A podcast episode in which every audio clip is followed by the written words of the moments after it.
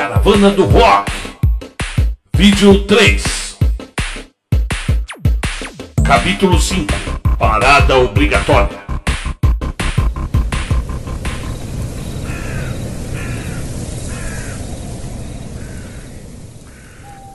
Fomos obrigados a parar em um posto de gasolina, pois havia umas placas interditando a passagem naquele momento. Certamente seria um acidente à frente. Apesar de a estrada estar completamente deserta àquela hora. Aproveitamos para abastecer e comer alguma coisa. Para tal, preciso explicar como sempre a gente se virava com grana. Tínhamos uma quantia que sustentava nossas bebedeiras, cigarros e afins. Tirávamos tudo de um fundo da banda, que a princípio serviria para comprar instrumentos novos, mas que com o tempo tornou-se o provedor de festas e viagens do grupo. A funerária do rock foi formada no final do colegial, vocês já sabem. Era um pretexto para continuarmos a nos encontrar diariamente. Os ensaios eram na casa do avô do Urubu, que era o baterista, não o avô, o nosso amigo. Eu ficava na guitarra e a Nicole no baixo e no vocal. Tirávamos o cachê tocando em bares, motoclubes e alguns shows. As letras autorais eram do Urubu, que levava jeito na escrita. Eu musicava e a Nicole destruía no vocal. De resto, eram covers das melhores bandas do mundo.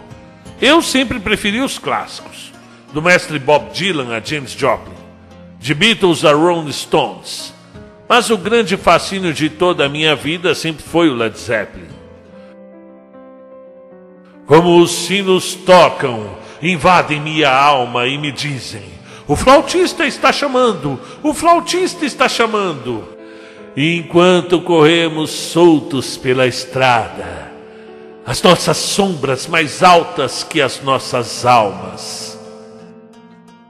Esses belos versos da melhor banda da história definiam bem o que vivíamos naquela parada escura no meio do nada. Tanto foi minha paixão desmedida que me apelidaram de LED. Bem, meu nome é Leandro, então foi apenas um escorregão para Lê e depois para LED. Ainda hoje alguns dos meus mais antigos amigos me chamam de LED, mas esse apelido acabou ficando mesmo nos anos 80. Hoje me chamam de Senhor Leandro. Ah. Mas confesso que às vezes sinto saudade do LED, meio burro e cheio de certezas. Os 20 anos me tiraram essas convicções. Então sempre havia aquela briga entre nós em relação ao repertório. Urubu era punk, Nicole era gótica, eu classic rock. O jeito era misturar. Tocavam uma do Ramones, outra do Bauhaus e outra dos Beatles. Se não, era porrada entre a gente.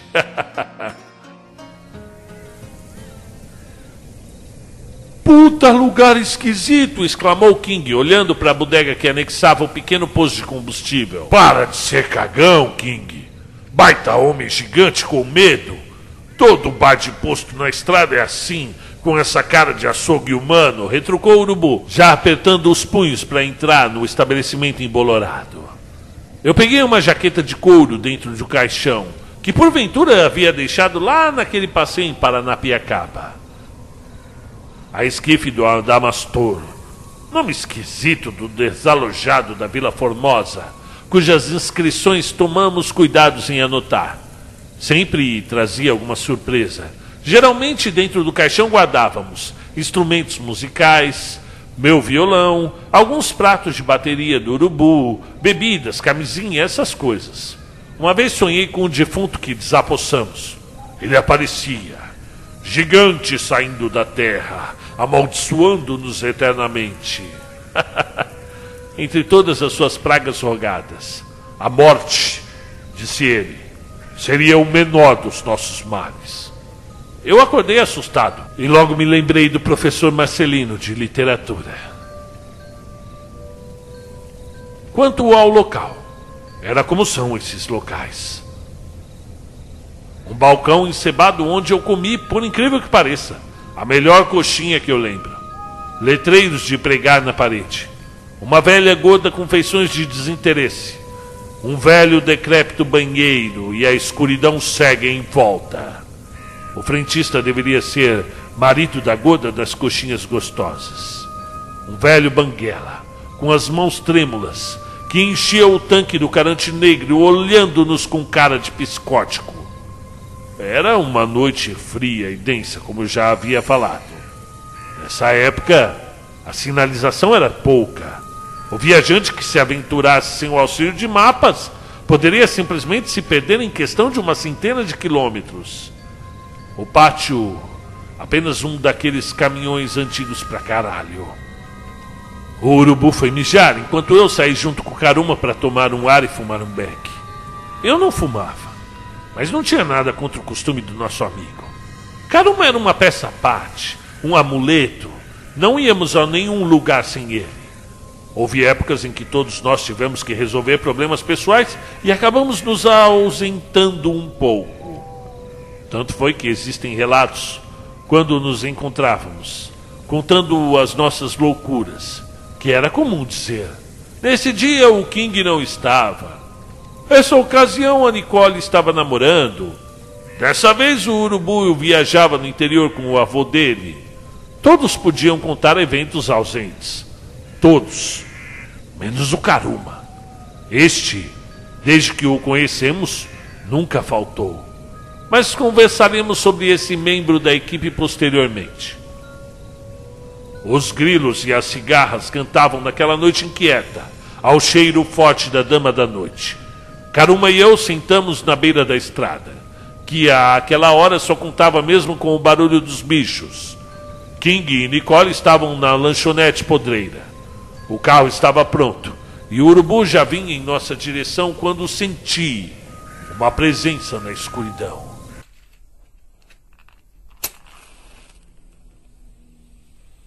Apocalipse zumbi, disse o Caruma olhando para a escuridão do outro lado da estrada. Que tem o apocalipse zumbi? Quem de nós morreria primeiro? Depende, eu falei.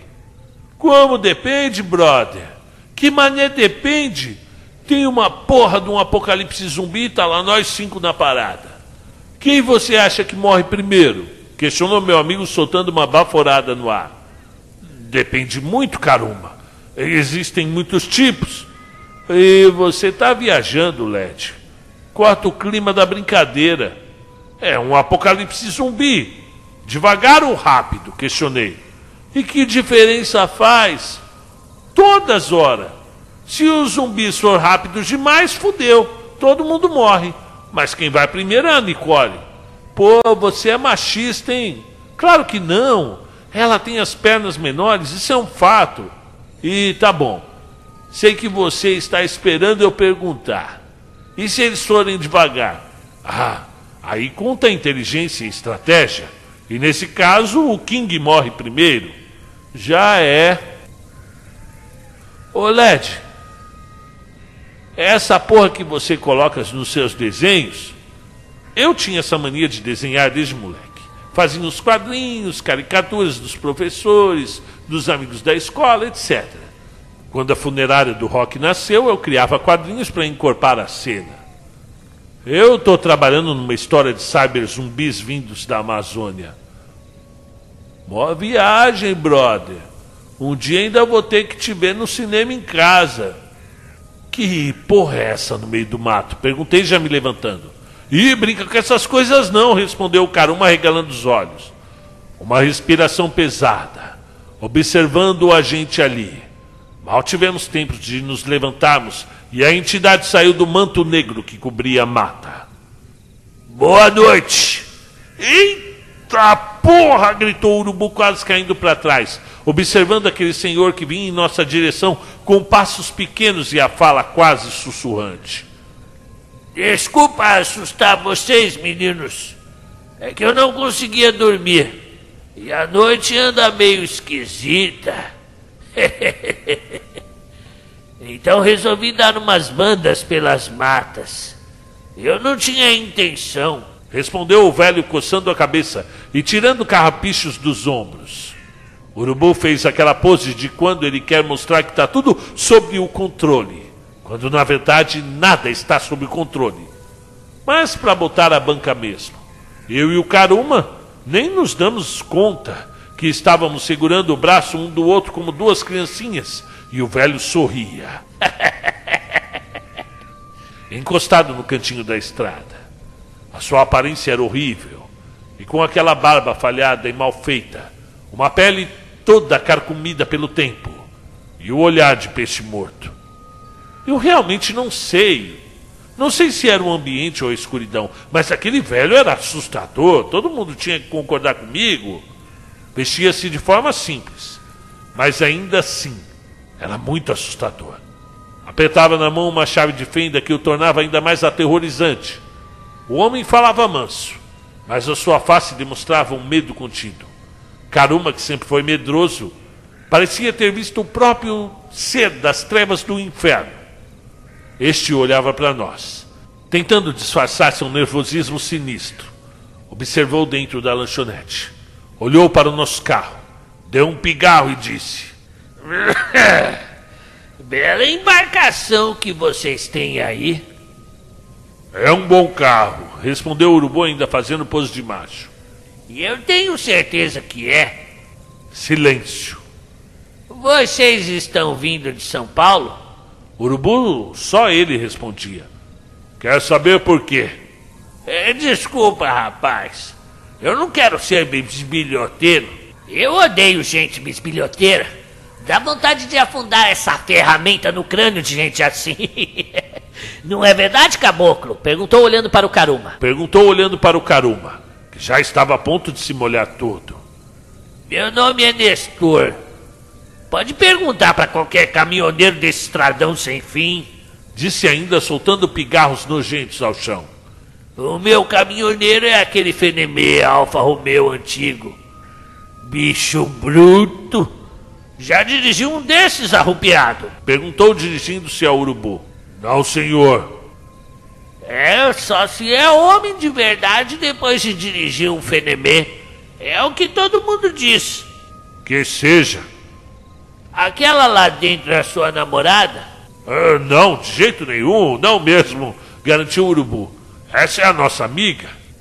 Pois eu de vocês tomaria cuidado no andar dessas estradas escuras sem a ajuda de alguém que conhecesse a região, ninguém sabe o que podem fazer com jovens como vocês. Caramba já segurava as lágrimas. Ele sempre foi medroso. Eu preciso da ajuda de vocês, meninos. O Fenemê quebrou, justamente nesse pedaço de fim do mundo. Continuou calmamente. Bem, meninos, eu sou um homem vivido. Já vivi muita história, de muitos lugares. E digo sem pestanejar: eu prefiro ir embora daqui. Nem que seja naquele caixão em cima do carro de vocês. A ficar e passar a noite nesse lugar. E por que o senhor diz isso? Urubu indagou com o senho fechado, tomando a dianteira da conversa. Alguma coisa aconteceu? Meu filho. Vocês não têm ideia de onde pararam. Isso aqui é o inferno da terra. Uma parada que todo motorista devia evitar a qualquer custo. Eu mesmo sempre me benzo quando passo por aqui, por conta das mortes que já ouvi falar. Mas dessa vez acho que o capeta me segurou. Meu alternador deve ter quebrado. Tive de estacionar sem opção.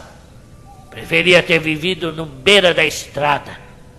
E esse casal, o casal lá de dentro, os dois que atenderam vocês, dizem que eles têm problema mental. Urubu ensaiou um riso, mas segurou diante dos tremores do velho. Caruma ao meu lado apertou ainda mais forte minha jaqueta, murmurando o que parecia ser uma prece. Eu segurei minha onda, esperando o que o sujeito iria dizer. Ele andou mais um pouco, olhando para a lanchonete a todo momento. Viu o King e Nicole conversando. Olhou para nós e murmurou: A fama desse casal já ultrapassou as Minas Gerais e chegou até a Bahia. Inclusive já ouvi histórias deles até em Aracaju. De um caminhoneiro gaúcho que disse preferir voltar para casa pela BR-101 só para nunca mais passar por esse lugar. Eu tinha lá minhas dúvidas Mas depois que eu parei por aqui, não duvido de mais nada nesse mundo. E se vocês puderem me dar uma carona até a próxima cidade, de lá eu arrumo um caminhão guincho e venho buscar o meu fenemê amanhã de manhã. Tudo é melhor do que ficar na agonia desses gritos. Que gritos? Dessa vez foi o Karuma, que não aguentou a curiosidade e perguntou. Dos prisioneiros, ué? Respondeu o velho. Bem, o que eu ouvi lá do motorista gaúcho é que esses dois aí prenderam ele no porão, uma espécie de jaula, com mais outros pobres condenados. Disse que ele tomou apenas um café e apagou. E quando acordou, estava amarrado nesse lugar. Um outro prisioneiro afirmou com convicção a ele que o casal matava as vítimas e usava suas carnes para fazer coxinha e vender para a cidade. Nesse momento, tive de interromper o velho, pois uma terrível náusea me invadiu, fazendo-me expelir todo o alimento que eu tinha no estômago. O sangue me subiu à face a minha respiração ficou difícil e definitivamente tudo escureceu instantaneamente. Sonhei com Fred Mercury cantando.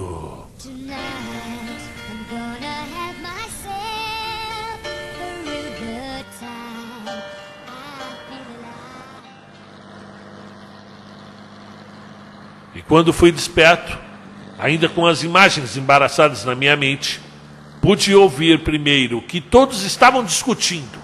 Depois percebi que já estávamos dentro do carro, em alta velocidade. E a gritaria dentro do caronte não me permitia distinguir direito o que falavam. Apenas eu ouvia o King gritar: Que merda foi aquela? Cala a boca, King! Devolvi o urubu também aos gritos. O que foi que aconteceu, pelo amor de Deus? Por que esse velho veio junto com a gente? Gritei também. Longa história, bela adormecida. Devolveu o urubu aumentando a velocidade do carante negro. E por que o tiozinho do posto estava com um machado? Inquiriu a Nicole, que parecia em estado de choque ao meu lado. Ele ia matar a gente. Ele ia matar a gente. Caruma repetia insistentemente, enquanto chorava espremido no cantinho do banco. Cala a boca, Caruma. Ninguém vai matar ninguém, esbravejou o urubu quase esmagando o volante de tanto nervosismo. Dá para alguém me explicar o que, que aconteceu? Perguntei já perdendo a paciência. O arrupiado aí. Desceu a pá de coveiro na cara do assassino, comentou o velho referindo-se ao urubu. Você devia ter visto, Led. Eu estava sentado com a Nicole na lanchonete. Foi contando o King impressionado. Quando o frentista entrou com uma faca enorme, e devia ter esse tamanhão assim, ó. A mulher gorda saiu correndo e trancou a outra porta. Eu achei que era brincadeira, até ela atacar com o tal facão de longe e pegar o machado debaixo do balcão. Quase que a faca pega na Nicole. Nesse momento, o arrupiado meteu o pé na porta e interrompeu o velho, enquanto cuspia pela janela no meio da noite. Pois é, eu fiquei segurando sua cabeça, brother, porque você desmaiou, afirmou o Karuma. Enquanto o urubu pegou a pá no carro para botar a porta da bodega abaixo. Capítulo 6 Nicole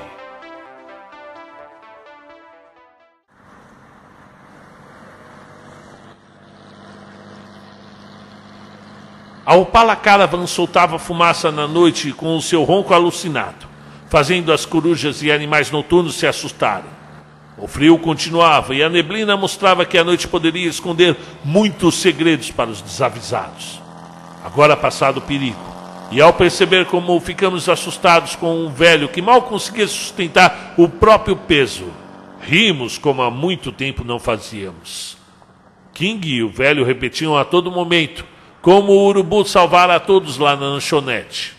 Apenas Nicole permanecia em silêncio absoluto, olhando para o Gabriel que dirigia com a placidez de um açougueiro destroçando uma costela. Se formos falar da Nicole, é preciso ter atenção. Da menina pequena de pijamas que só conseguia dormir grudada ao pai. A roqueira Dark do coração destroçado. O elo intrínseco entre pai e filha é conhecido. Eu vejo a forma que minha sobrinha e meu irmão são grudados. Os pais quando são pais de verdade, possuem poderes mágicos que vão desde a super força, quando nos levantam até o teto fazendo aviãozinho, expulsando monstros presentes em nosso quarto à noite, até o poder absoluto de fazer uma lágrima sumir quando nos contam histórias, nos levam para passear, ficam do nosso lado. Nicole pintou seu príncipe encantado que a protegeria durante toda a vida. Eu era bem pequeno, mas eu lembro dela vestindo rosa ou desenhando flores no pré e até sorrindo.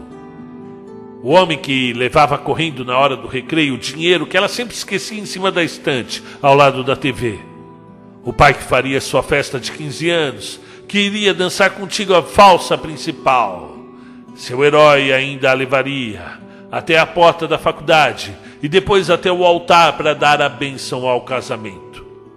Mas Absolutamente nada disso aconteceu, porque no Natal de 1979, o cara simplesmente sumiu com uma colega do trabalho. E eu me lembro do seu Adalberto. Ele descia a rua com dois sacos de pão, um de sal e outro doce para Nicole. Ele era enfermeiro. Anos depois, a Nicole disse que ele tinha ido num congresso de enfermagem com a tal colega e nunca mais voltaram que aconteceu com a minha amiga? Ela pirou. A mãe dela passou dificuldades, teve de trabalhar dobrado, arrumar um serviço ruim. E a Nicole ficou meio que largada.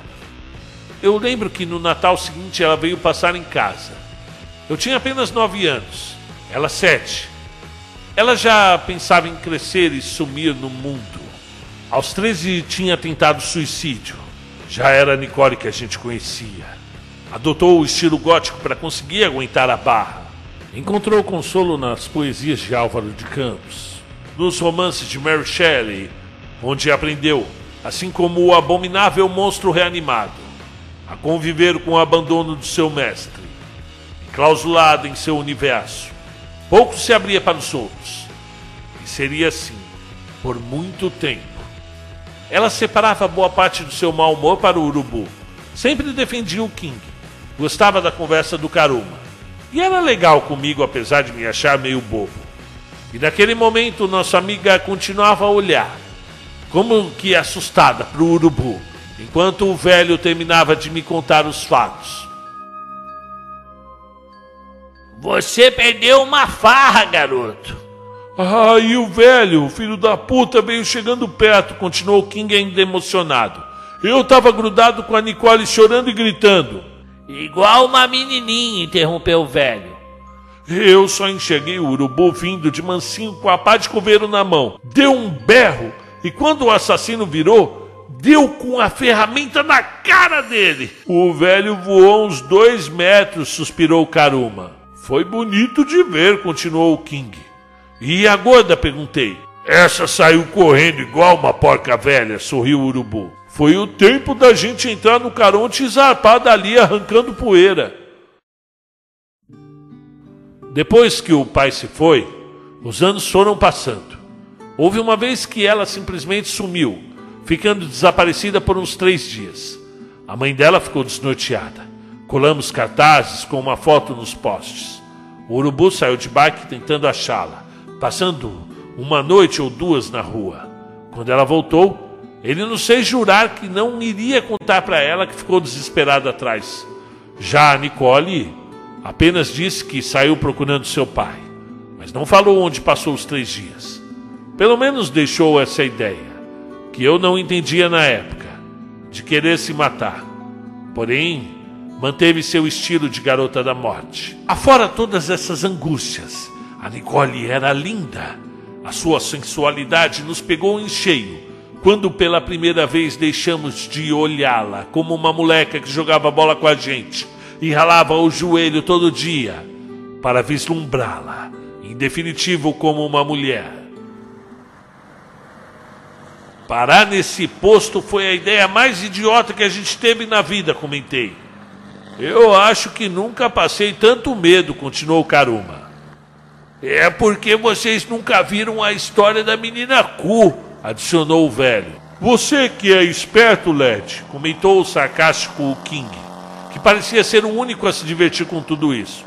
Fingiu de morto e nem pagou a coxinha da gente, seu safado. A náusea voltou instantaneamente, quase desmaiei de novo.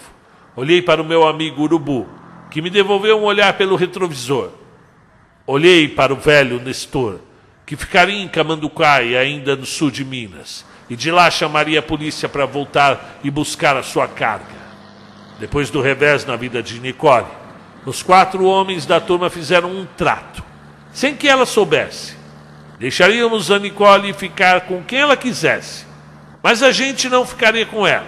Seria imaculada entre os caras da turma. Era o trato de amizade feito ainda no colegial entre mim, o Urubu e o King. Quando conhecemos o Karuma e fizemos seu batismo na turma, conseguimos arrancar dele um juramento integrando o trato. Quem quebrar vai pro inferno, e eu ainda vou meter o socão, ameaçou o Urubu.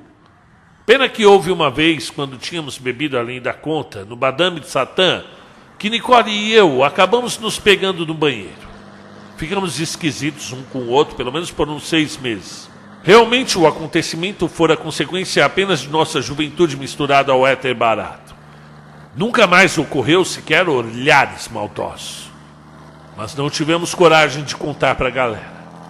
E nessa época, a Nicole usava uma touca em seus cabelos vermelhos, que contrastavam belamente com sua pele clara, seus olhos verdes carregados de lápis, sua boca escarlate que ganhava um batom negro nos dias de rock, combinando com suas unhas, que ela sempre tentava deixar crescer, mas nunca conseguiu. Pare o carro, mandou Nicole. Sequer responderam. Para essa porra! gritou, já chutando o banco do urubu. Para você! gritou o urubu. Vai fazer ou bater o carro? Sério, para essa porra! Chutou novamente o banco, fazendo o urubu quase perder o controle do caronte. Encostou o carro bruscamente e saiu gritando: Tá bom, Nicole. O que você quer? Aconteceu, já era. Não, pô, já deu. Vamos embora. Eu concordo com a Nicole. Eu acho que já deu, falei. Claro que concorda, gritou o urubu no meio da história. Você é o maior pau bandado dela. Como você é burro, Gabriel. Não percebe que a gente quase morreu lá naquela lanchonete? Não entende os sinais? Que porra de sinal! Já acabou, ficou para trás. Podemos ficar aqui discutindo, voltar para casa ou continuar a viagem e tentar se divertir. Já aconteceu de arrumarmos briga e continuarmos o rolê, King disse. Uma coisa é uns socos na rua, outra coisa é um serial killer bravo com a gente, continuou a Nicole. Ô crianças, quanto a isso, fiquem tranquilos. A polícia vai chegar lá logo que me deixarem. Eu vou fazer a denúncia, interferiu o velho saindo do carro. Está vendo? continuou o urubu. Não precisa estragar a viagem. Estamos juntos nessa. Vamos nos divertir. Quem concorda? Você está louco, urubu. Só poderia vir de você essa ideia, seu psicopata, disse Nicole entrando no carro. Nossa amiga cantava bem como percebemos na festa da primavera de 84 da escola, quando ela chocou a família tradicional da época ao cenar, de maneira brilhante, o ocorrido de Ozzy Osbourne com um morcego. Agora imaginem o horror causado nos mestres, diretores e pais ao verem a linda menina de 12 anos toda vestida de luto, morder a cabeça de um boneco preto de pelúcia e cuspir sua parte cheia de sangue na plateia enquanto cantava um clássico do BS. a professora Irene, aquela crente, passou até mal. Queria exorcizar a galera. E enquanto a gente pulava extasiado com o número, descobrimos finalmente que a nossa amiga vinha pegando os potinhos de ketchup da cantina. E assim, entre advertências e suspensões, o cabelo de fogo da Nicole foi construindo sua personalidade. que vocês acham de brincarmos de verdade ou desafio aqui dentro do carro? arriscou o Ralph. Cala a boca, King! Todos proferiram ao mesmo tempo. Eu aceito, respondeu o velho. Agora, lembrando-me de toda a trajetória e o fim que levou à história da Nicole, arrisco-me a dizer que tudo valeu a pena.